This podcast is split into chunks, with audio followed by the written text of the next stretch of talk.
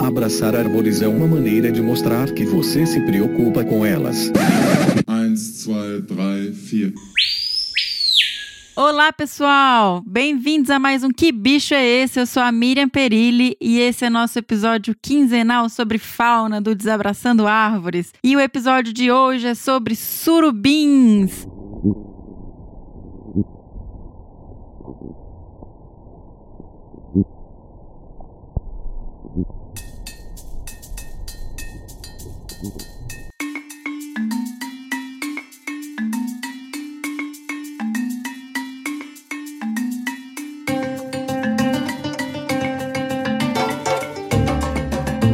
A gente colocou o som de um surubim no nosso último episódio. Não temos e-mail, né, pessoal? Ninguém acertou também, não facilitamos muito dessa vez. É realmente bem difícil com o som que a gente colocou identificar qual era a espécie. Mas o próximo a gente facilitou, já temos vários e-mails, então a gente tá, tá intercalando, um muito difícil, um mais tranquilo, e dessa forma a gente consegue falar sobre vários animais, inclusive aqueles que vocês não imaginavam que a gente fosse falar. E para conversar comigo sobre surubins, eu vou ter a grande honra e prazer de receber aqui no Que Bicho é Esse o Laurence Iqueda. Ele que é biólogo e gestor costeiro pela Unesp CLP e apresentador do Biopesca da Fish TV. Eu não sei se vocês já viram, a gente assiste de vez em quando, o Fernando gosta bastante bastante. E é um programa muito legal sobre pesca, mas uma pesca muito mais é, respeitosa, com falando muito sobre ecologia dos bichos, sobre a importância deles no meio ambiente, a importância ecológica. E o mais legal de tudo que ele pega os animais com maior cuidado e solta rápido e não fica torturando peixes fora da água. Então, assim, é uma pessoa incrível, o Lawrence, e eu tô muitíssimo feliz de recebê-lo aqui para conversar com a gente. Vamos lá? Olá,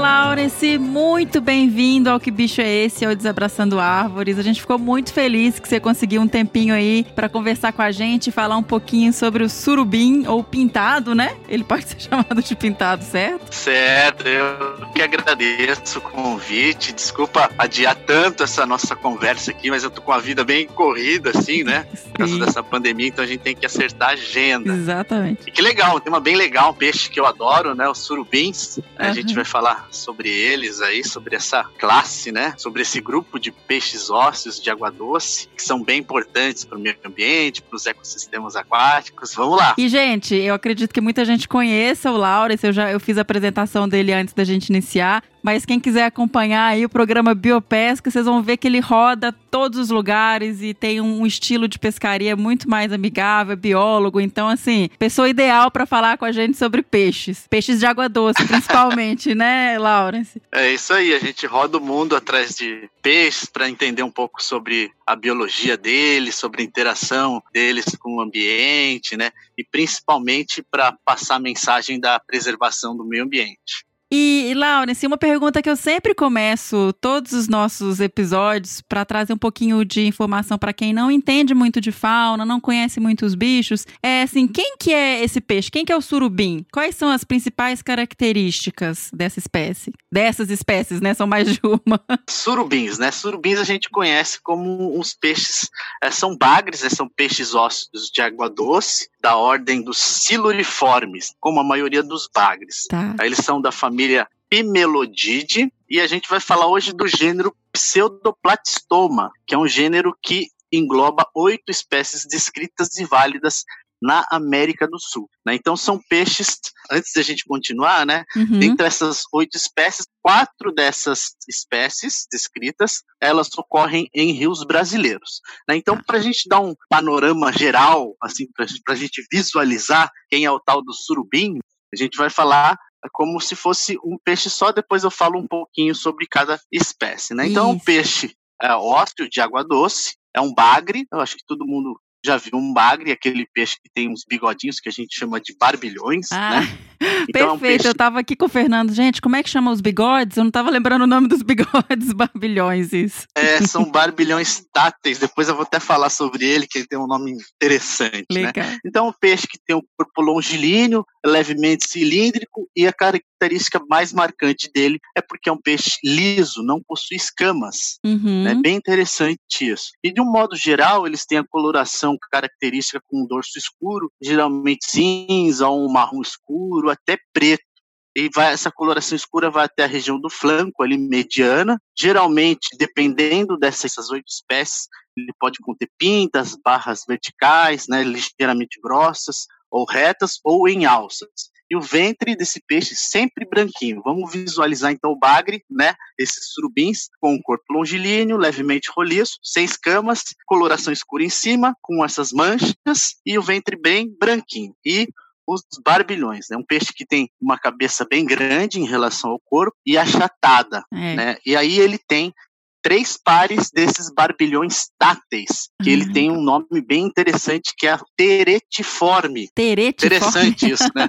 Teretiforme que significa cilíndrico, né? Às vezes eu fico meio chateado com essas terminologias muito técnicas, né? Que as pessoas acabam não entendendo. Então, são barbilhões táteis teretiformes, que na verdade são barbilhões cilíndricos, que servem para ele tatear o, o- o rio em busca de alimento, para ele se localizar, porque esse peixe tem um comportamento interessante de viver no fundo dos rios, nos leitos. Então, geralmente em locais com baixa luminosidade, baixa penetração de luz. Então, ele vai tateando esse ambiente com esses barbilhões. Então, ele tem ah, dois pares na, na parte inferior da mandíbula e um par no maxilar, que é na parte de cima aí da boca, né? Tá. Então ele tem seis bigodões aí para explorar o ambiente. Então ele possui essa boca terminal e olhos bem pequenininhos. A gente pensando no ambiente que ele vive, né, de pouca luminosidade, então o olho é relativamente pequeno. Não precisa, né, usar tanto a visão.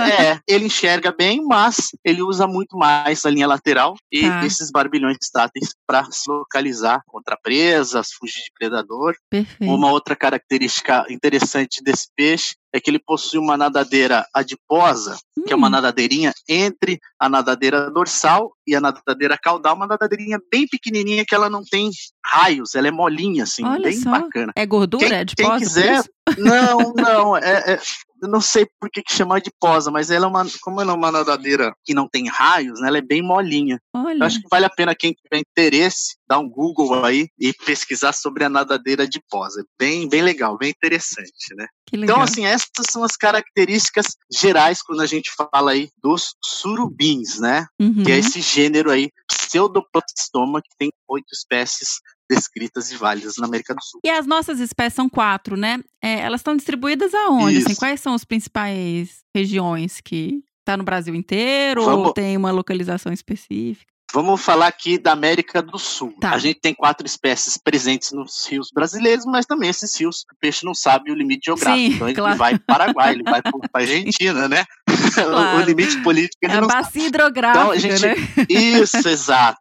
E aí a gente começa então pelo maior bagre do gênero aí, né? Que é representado pelo Pseudoplastoma corruscans, que é o pintado, surubim pintado. Então, geralmente a gente chama surubim pintado, surubim caparari, surubim caixara. Vamos falar agora do surubim pintado. que Ele está presente aí nos rios brasileiros, na bacia do Rio Paraná, Rio São Francisco, alguns rios argentinos, no Uruguai e em alguns rios do sudeste do Brasil. Tá, é um ele peixe, é bonito, é o maior né? representante. É lindo. Ele é- a característica dele, ele se diferencia das outras espécies, porque na coloração dele ele tem pintas, ele não tem barras. Então, Uhum. pintado é bem fácil de reconhecer, porque ele tem aquele corpo com dorso escuro, ventre branco e muitas pintas distribuídas no seu corpo. É bem fácil de, de- de reconhecer. Ele é o maior bagre, né, o maior representante do gênero, ele pode chegar aí a 1,90m e até 90 quilos. Sério? Sim, sim, sim. Hoje em dia é muito difícil encontrar um, 1,90m. um exemplar desse tamanho por conta da pesca predatória, perda de hábitat, né? Uhum. Então é muito difícil encontrar. Ainda existem, claro, mas em menor quantidade que havia antes, né? Uma pena. Sim, é uma Então pena. falamos então do surubim né, o Aham. Pseudoplastoma corruscans, que ocorre no Brasil. Outra- espécie bem interessante, que é o segundo maior representante do gênero, que é o Pseudoplastoma tigrinum, Uhum. que é também conhecido como surubim caparari. Esse só tem na bacia amazônica. Tá. mas também fica de grande porte. Ele pode ultrapassar aí os 20, 25 quilos e até 1,30m. É a segunda maior espécie do gênero. Ele é um peixe que ele tem barras que se conectam, forma tipo uma colmeia. Não sei se eu posso dizer uma colmeia, um formato de colmeia, as manchas no corpo dele, né? E ele Tá. tem uma cruz na cabeça. É bem difícil de visualizar isso, né? Mas vale a pena também fazer uma pesquisa para conhecer o caparari, o pseudoplatistoma tigrino, que é um peixe lindo demais, extremamente forte, né? Um Olha peixe que tem muita força, ele transita entre águas calmas e águas rápidas dos, dos rios amazônicos. Tive a oportunidade de conhecer esse peixe lá, é, é incrível, realmente incrível. Vamos então para a terceira espécie, né, do que a gente encontra também no Brasil, que é o Pseudoplatistoma reticulatum, né, ou surubim caixara, né, Ah, popularmente conhecido como surubim caixara. É um peixe com uma distribuição bem grande também. Ele está na bacia amazônica, na bacia do Tocantins Araguaia e na bacia do Paraná Paraguai. É um Uhum. peixe que pode chegar a 1,30m, passar dos 16 quilos. Eu acho que do, do gênero Pseudoplatistoma é o mais conhecido, que é o caixara. É um Uhum. peixe que também, hoje em dia, é bem explorado pela piscicultura, né, pela aquicultura. É um peixe que já é criado, é um peixe que tem um sabor incrível, mesmo esses peixes de cultivo. Então é uma opção para a gente não retirar esses peixes da natureza, consumir o surubim caixara de cultivo. né? A gente até tem que incentivar a cadeia produtiva, o desenvolvimento tecnológico. Então esse é o nosso amiguinho o caixara. Então falamos de três espécies que ocorrem no Brasil, né? O corruscan, o pintado, o tigrino, o caparari, o reticulatum caixara e para a última que é uma espécie pouco, pouco conhecida que é o pseudoplatistoma pontífer. Ah. Nome difícil, né? É, Pontífer. que é um peixe pouco conhecido, é um peixe de menor porte, Uhum. também não tem um nome popular definido, então o pessoal chama ele simplesmente de surubim. Tá. Ocorre nas bacias amazônicas do Tocantins Araguaia e em alguns rios do Maranhão. Um rio que ele foi capturado e descrito é o rio Mearém, lá no Maranhão. Bem legal, né? Tá, Então, legal. pe- então, essas quatro espécies né, de pseudopl- do gênero Pseudoplatistoma ocorrem em rios brasileiros. Tá. E elas né? co-ocorrem Aí também em existem- alguns rios, então? Sim, Hum, sim, elas, ah, ah, algumas espécies elas vivem, compartilham o mesmo habitat, né, Tá. o mesmo rio. É bem interessante isso, bem, bem legal que você falou. E aí agora outras espécies que a gente nem precisa entrar em detalhes, né, que são as espécies que ocorrem na América do Sul, mas não tem no Brasil. Tá. Geralmente a, a gente tem a descrição desses peixes foram feitas em rios colombianos e venezuelanos, né? O pseudoplatistoma metense, o pseudoplatistoma orinocense, o pseudoplatistoma madelineatum, que foi descrito aí não faz muito tempo no Rio Madalena, na Colômbia, Sim. e o pseudoplatistoma fasciatum, né, que é encontrado lá nos rios do Suriname. Entendi. É bem interessante. Então, são oito, oito espécies sul-americanas, dentre essas oito, quatro presentes ah, nos rios brasileiros. Que legal. E, e são peixes grandes e, e tem esse comportamento. Você mencionou até os barbilhões e que eles ficam mais no fundo. O que, que eles comem? Assim, qual que é a alimentação? Vamos lá, hábito alimentar dos surubins, né, dos pseudoplatistoma aí. Eles Aham. são peixes carnívoros com dieta piscívora. O que, que é uma dieta piscívora? Que se alimenta de outros peixes. Então eles vão lá no fundo do rio, tateando, sentindo as vibrações pela linha lateral, tateando com os, os barbilhões táteis em busca de outros peixes menores que ele se alimenta, né? Então ele se alimenta de curimba, se alimenta de piau, matrinchã, naré, piranha. É um peixe que tem, a gente fala aí que é um peixe ah, topo de cadeia alimentar, né? Então É. ele se alimenta de outros E peixes. isso traz para ele, então, uma importância ecológica também, né? Total, né? Um controlador de outras espécies, né? Por isso que a gente tem que tomar um muito cuidado na preservação, eh, não só dos outros peixes, mas também como a dos, dos surubins, porque ele é um controlador ambiental, né? Ele controla outras populações de peixe. Então, se a gente não tem uma população saudável de surubins nos rios, a gente provoca aí um, um desequilíbrio equilíbrio ambiental. Tá, então ele é um peixe que tem esse papel ecológico importante, topo de cadeia, e ao mesmo tempo é um peixe adorado para alimentação, né? Porque realmente é um peixe muito saboroso, é um peixe que quase não tem espinho, uma carne super suculenta, macia, então é um peixe grande e por isso muito pescado. Como é que funciona a reprodução, até para você ter esse controle da pesca? Tem uma política de, de defesa? Como é que funciona isso para o surubim? Muito, muito, muito importante essa sua pergunta. Né? Vamos lá. O comportamento reprodutivo desses peixes, né, dos surubins, é bem interessante, porque eles são bagres migradores, ou seja, Ah, eles é realizam mesmo? a piracema. Sim. Então, ele, na época da reprodução, na época das cheias dos rios, eles realizam o que a gente chama de piracema, que é a migração reprodutiva. Uhum. né? Então eles se deslocam das regiões mais a jusante para a região mais a montante dos rios, ou seja, mais para as cabeceiras dos rios, para promover a reprodução. Então ele se desloca. Qual que é a importância disso? É a gente não modificar o hábitat. Se a gente, por exemplo, constrói uma represa, um barramento, a gente bloqueia o deslocamento desses peixes. Entendi. né? Então acaba prejudicando a reprodução. Então a gente tem que pensar muito bem em a energia é um- uma coisa fundamental na nossa vida, mas a gente tem que pensar em construir e deixar trechos livres dos rios para o peixe poder se reproduzir. Tá. Fazendo um gancho aí na sua pergunta sobre ah, o consumo desses peixes, então um ponto importante, né? Esse peixe, a gente já falou que tem um, sabor muito bacana, um peixe que tem pouco espinho, uma carne ah, deliciosa, ah, mas o que, que eu falo sempre, né? O que, que eu incentivo? Eu incentivo o consumo desses surubins provenientes da cultura da piscicultura, porque hoje a gente já tem tecnologia para produzir um pescado com qualidade, né, com a mesma qualidade de carne e com uma sanidade livre de parasitas e doenças, a gente já pode consumir esse peixe com tranquilidade proveniente da piscicultura. O que, qual é o impacto disso? Né? Lógico que dá, é, eu incentivo a piscicultura responsável, aquela que não agride o meio ambiente.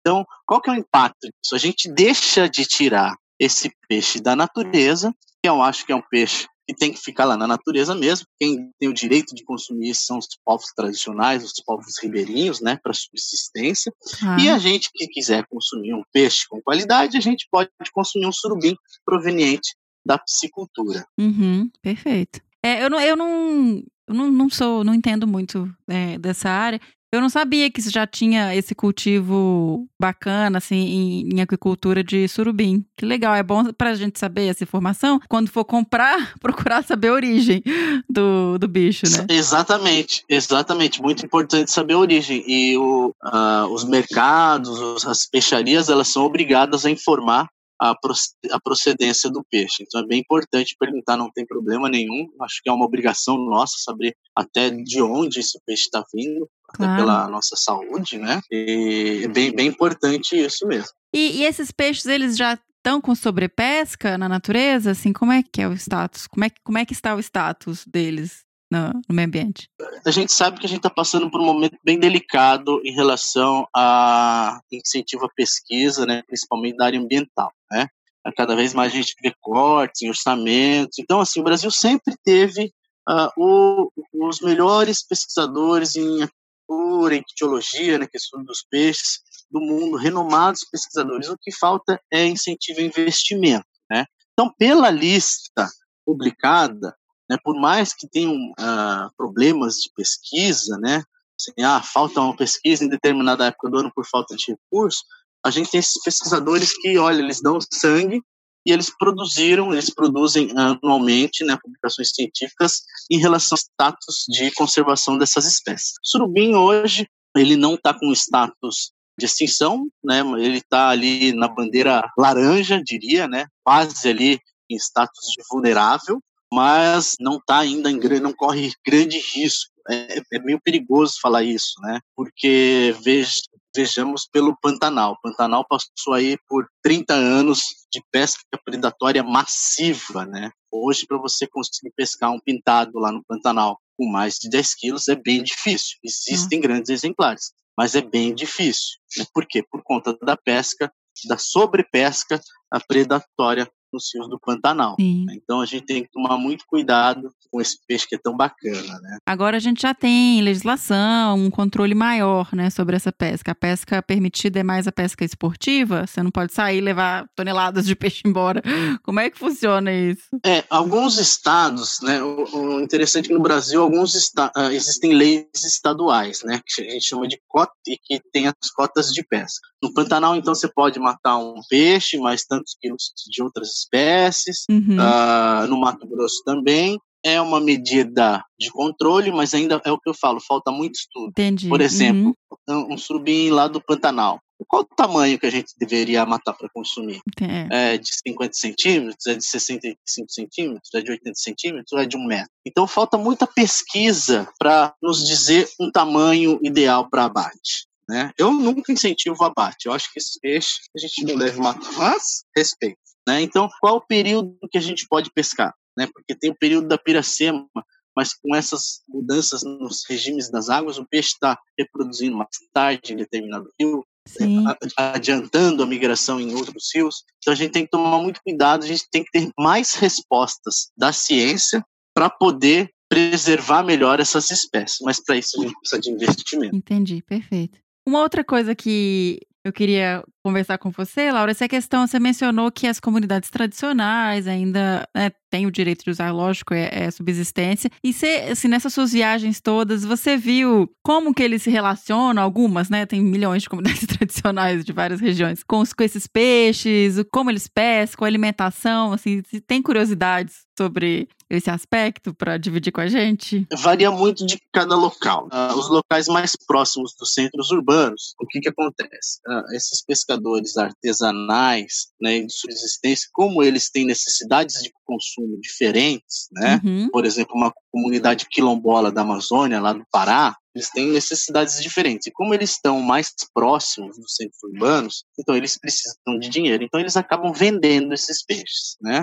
Sim. Isso acaba causando um certo impacto, né? Mas é um direito deles e o perigo de tudo isso é a pesca comercial em grande escala, sim. né? Porque Uhum. esse cara que vai pegar um peixe, um, um peixe, dependendo da espécie, né? Como você está falando sobre, pega um surubim para comer, para alimentar a família dele, né? Para se manter lá, para manter a cultura tradicional de ribeirinho, eu acho que ele está no direito dele, eu acho que ele pode fazer isso e a gente não, a gente tem que respeitar. Na região amazônica, eles também sabem que ah, ele vai pegar um peixe só para ele consumir, ele não, geralmente ele nem vende, ele nem tem acesso à venda desses peixes. Então, a relação dessas pessoas com a natureza, com o meio ambiente, com os peixes é muito forte, né? E eles têm a consciência, sim, de que é preciso preservar, né? De que é preciso respeitar essas espécies. E uma coisa até que, que eu. É, que quando você falou agora de respeitar as espécies, até na, na forma de pescar, e aí eu queria falar de outra coisa, assim, fugindo um pouco desse assunto. Eu já assisti o seu programa algumas vezes, o Fernando Pesca, e uma das coisas que me chamou muita atenção foi o seu cuidado de manusear o peixe. Não é aquela coisa, pega o peixe, fica segurando, e você vê que o peixe tá agoniado, sem ar, ele sem conseguir respirar. Essa atenção que você tem de tirar direitinho o anzol, de respeitar o bicho, de não ficar expondo o bicho demais ali a um ambiente que não é dele, eu acho muito importante muito legal, assim, de trazer isso para as pessoas. Quando a gente pensou no biopesca, né? ah, eu falei, bom, eh, que temas a gente vai abordar, né? Ah, nós vamos abordar a, o pesca e solte. Ok, vamos incentivar os pescadores a pescar e soltar. Mas aí veio a segunda pergunta, né? Como ele deve pescar e soltar esse peixe? Porque a pesca, o pesca e solte não é apenas pescar e soltar. Vamos pensar de novo, vou estender um pouco esse assunto que é muito importante, né?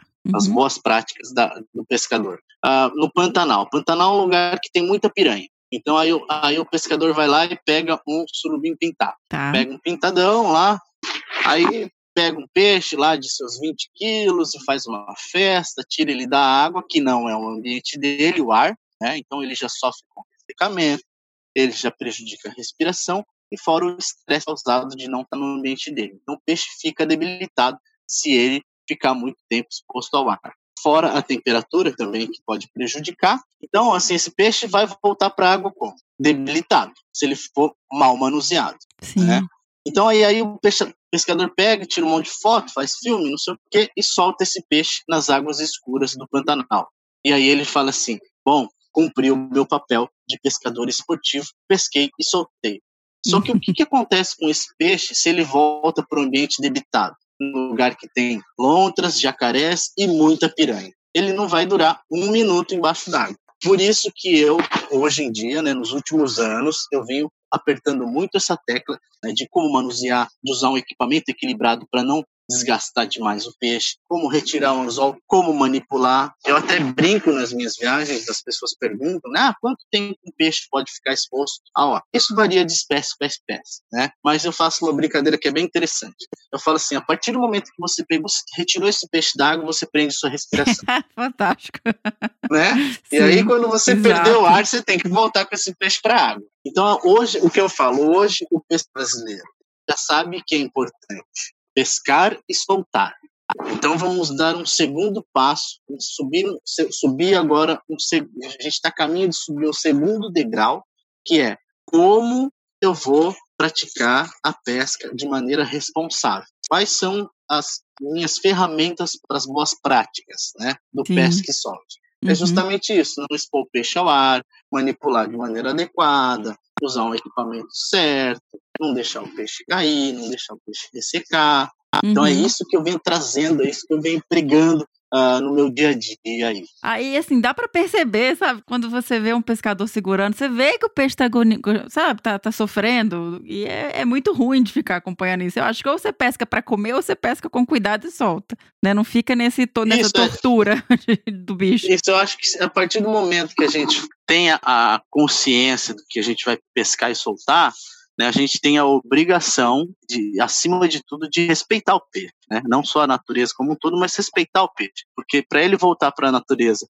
saudável e outra pessoa poder pescar movimentar toda essa economia, né, todo esse impacto socioambiental, o peixe tem que estar vivo na natureza. Uhum, né? E para isso ele precisa ser respeitado, o pescador precisa de boas práticas, de boas uh, ferramentas né, para que isso aconteça. E aí, até falando um pouco sobre isso ainda relacionado com a pesca, as pessoas muitas vezes não sabem da ecologia dos bichos, né? Sabem o suficiente para saber onde pescar, como que funciona, com um pouco do comportamento do bicho. Mas aí eu queria até perguntar como é que isso funciona para o surubim. Ele tem, por exemplo, cuidado parental, ele tem alguma característica na reprodução que pode até deixar mais vulnerável para pesca. Como que é o comportamento dos bichos assim na natureza? Isso é bem interessante, né? Os surubins eles eles habitam o leito dos rios, as regiões mais fundas, né? As regiões com pedras, com fundo lodoso, fundo com folhas e galhos, com estruturas geralmente eles têm um hábito matutino, crepuscular e noturno, e nas, nos horários mais quentes a gente pode até, em locais bem preservados, que não tem tanto impacto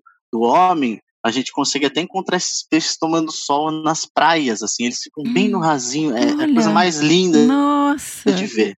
Né? Eles ficam todos um do lado do outro tomando sol ali nos horários que mais lindo. quentes. Então, é a coisa mais linda de se ver. Eu vi isso no, no Rio Cururu, era, foi um, eu fiquei, eu nem pesquei, eu falei, eu não tenho direito de jogar minha isca Deixa ali. eles, né? É, não, é, é, eu pesquei no visual. Ah, Tava pescado no visual. Então o peixe tem esse comportamento de viver no fundo, né? É bem, bem interessante uh, esse comportamento. Então ele se alimenta nas regiões mais fundas também de outros peixes. Uh, você falou de, de comportamento produtivo, bem legal, né? É um peixe que não faz o cuidado parental, ou seja, quando ele desova, né, o, o macho ou a fêmea não cuida uh, das larvas até o, dos alevinos. Então, ele é um peixe que é, faz a fecundação externa, ou seja, a fêmea libera os ovócitos na água e o macho fertiliza. Tá. É bem interessante, eles ficam pareados, assim, o macho fica fazendo uhum. a corte na fêmea. Isso depois da piracema. Então, grandes grupos desses surubins, eles sobem os rios para as regiões de cabeceira, fazem a corte e fazem essa, essa desova na água. E a fecundação que ocorre é uma fecundação externa. E aí esses ovos, eles vão boiando até atingir as regiões alagadas dos rios. O outro ponto importante de não ter tantas barragens, se a gente constrói uma represa, esse ovo, né, o ovo desses peixes vai para o fundo do rio e vira alimento de outros peixes, como por exemplo lambari, Sim. e aí interrompe esse ciclo reprodutivo. Só para você ter uma ideia, como curiosidade, que é bem legal, uh, o pintado, que é o maiorzão, é o maior espécie do gênero, uh, o pseudoplatistoma corruscum, ele pode produzir até 2 milhões e meio de ovócitos. Uau! Em uma reprodução, assim, num, num ano? Isso, em uma, em uma desova. Em uma desova. Né? A fêmea pode produzir até 2 milhões e meio de ovócitos. Lógico que nem todos eles são viáveis, mas é um número gigantesco. Agora imagina se você mata mega reprodutor desse. Se você retira da natureza. Então é um impacto muito grande. Você tirar um peixe que tem a capacidade de produzir 2 milhões e meio ovócitos. Um peixe que não tem cuidado parental e que tem esse montão de ovócitos, provavelmente a estratégia dele é essa, é produzir muito porque vai ser muito predado, já que não tem ninguém cuidando. Isso. Então, se você tira isso da natureza, você não vai ter como não, não vai ser viável, né? A reprodução do bicho para. Não tem como repor, né? É, não, não tem não como repõe. repor. E esses mega reprodutores possuem essa genética favorável para produzir esse monte de, de ovócitos, né? Então, assim, é justamente isso. A evolução deu a eles essa característica de não cuidar dos filhotinhos. Nossa, aí complica tudo, Laurence, porque se você autoriza a pesca do bicho que é grande, tá tirando- tô, tô, tô pensando alto aqui com você, só tentando entender. Porque aí você atrapalha isso também, se você pega uma fêmea gigante. Exatamente, é isso que a gente sempre está discutindo, né, na, no meio científico, assim, e aí, existe um tamanho máximo que a gente pode abater um peixe desse? Primeiro, porque um peixe desse tamanho, um peixe de 2 metros, um pintado de 2 metros, é um peixe já com muita fibra na carne, não é um peixe bom de comer, muita gordura também, né? Ele só serve para a gente apreciar, para a gente imagina poder encontrar um peixe desse, desse tamanho e para se reproduzir e repovoar os rios. Tá, É, então, entendi, que legal. O que eu falo, peixe grande, deixa na natureza para a gente só apreciar. E mesmo porque se todo mundo tirar, não vai ter peixe grande. Então, é, perde a graça, né? Exatamente. Por isso que a gente tem que sempre incentivar o consumo desses peixes aí pro- provenientes da piscicultura. Uhum, perfeito. Nessas suas andanças todas, assim, se eu vejo cada lugar lindo que você vai, me conta aí qual lugar que você chegou aí pescar surubim que te encantou, assim. Você mencionou agora, onde que foi que você falou que eles ficavam tomando sol? Ah, essa, essa imagem ela não sai da minha cabeça. No Rio Cururu, no Pará, é, o Rio Cururu é um rio tributário do Rio Telespires, né? Ah, ele fica no Pará, é um rio de águas ah, negras, águas pretas, só que ele é muito limpo, ele fica dentro de uma reserva indígena dos índios Caiabi. Para mim é um dos rios mais bonitos e piscosos e preservados do Brasil, Rio Cururu. E lá eu vi ah, ah, numa praia um espraiado mesmo com as águas pretas, ela é uma água preta, mas ela é muito cristalina. Eu vi eh, caparari e caixara, uma do lado do outro, assim, mas eram peixes grandes, peixes de 15 quilos, 20 quilos, parecia um estacionamento, assim, a cena mais linda que eu vi nessa viagem, esses peixes tomando sol, né? Então é, é divino. Não pesquei esses peixes, porque eu fiquei pescando no seco, eu preferi contemplar do que pescar, deu vontade, mas eu falei, opa, não, tá muito mais legal ver isso aqui do que pescar. Outro rio que é incrível também, que eu pesquei o Caparari, foi no rio Bararati, que é um rio afluente do rio Tapajós, muito bonito também. Então lá pesquei o pesquei esse Caparari enxergando o peixe. A água é tão limpa nesse rio Bararati, é um rio com muitas pedras assim, um rio de águas bem limpas, e eu enxerguei esse peixe e joguei a isca na cara dele assim. Aí ele vem, tateia com os barbilhões e aí suga a isca, porque ele não tem dentes cortantes, né?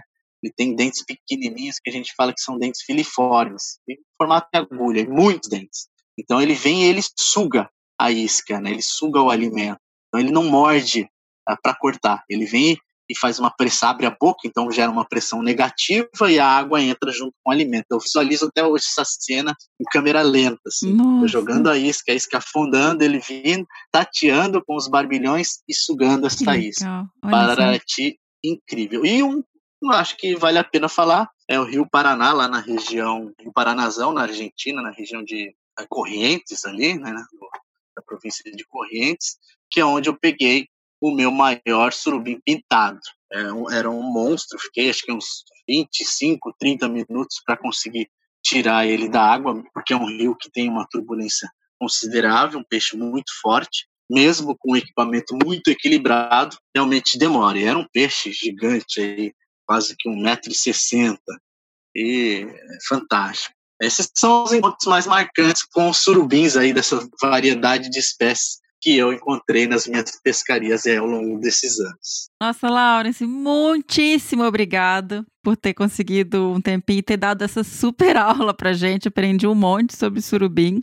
Além disso, a gente passou umas mensagens importantes aí pro pessoal que pesca, né? Do, do respeito, do cuidado Sim. com o animal. Peixe não é uma cenoura, gente. Peixe é um bicho, por favor, né? Porque a gente falou da cenoura porque teve um episódio que a gente comentou que o pessoal às vezes considera, tipo, sou vegetariano, mas como peixe, sabe? Então, a gente falou muito sobre isso, que o peixe é um animal, ele Sim. tem que ter um respeito aí por, pela... Isso, como tudo na natureza, a gente tem que ter um equilíbrio e, acima de tudo, respeito, né? Sim. Então, assim, um prazer enorme conversar com você. Achei uma delícia esse bate-papo. Obrigada, é, muito obrigada mesmo. Eu que agradeço, Miriam, estou à disposição. Quem quiser entrar em contato, quem quiser assistir Biopesca lá na Fish TV, Sim. ah, se você quiser deixar meu contato do Instagram para o pessoal me mandar mensagem, tirar dúvidas e fico aguardando mais um convite para a gente falar de outras espécies que a gente tem uma ictiofauna gigantesca no Brasil e a gente tem que mostrar para todo mundo isso. E se Claro. a gente conhece, a gente preserva. Pô, pode deixar que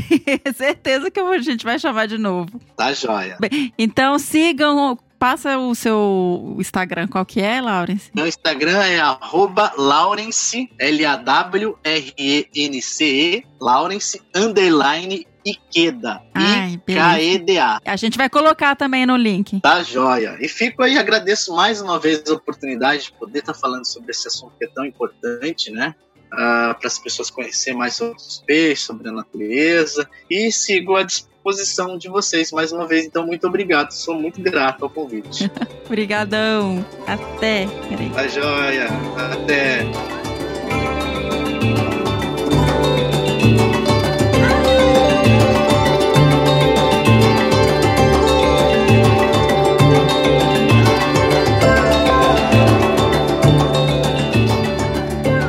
E esse foi o nosso Que Bicho é Esse sobre o surubim Pseudoplatistoma SPP.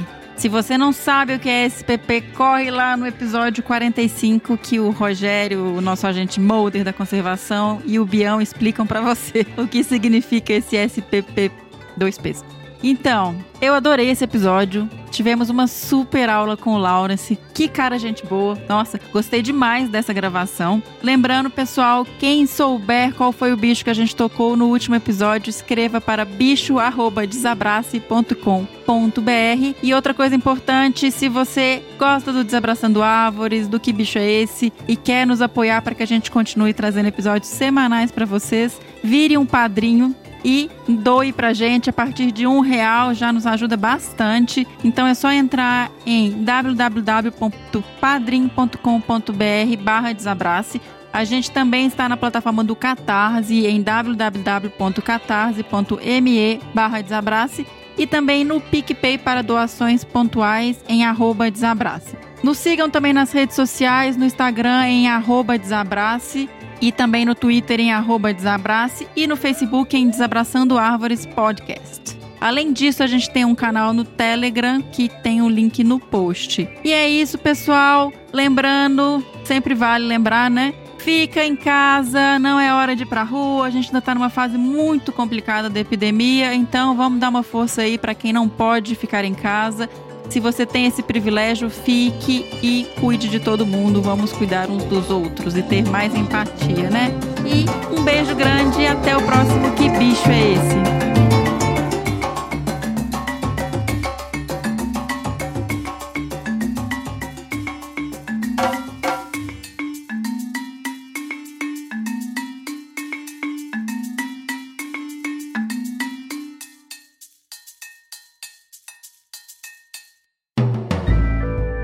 Mais um produto com a edição Senhor A.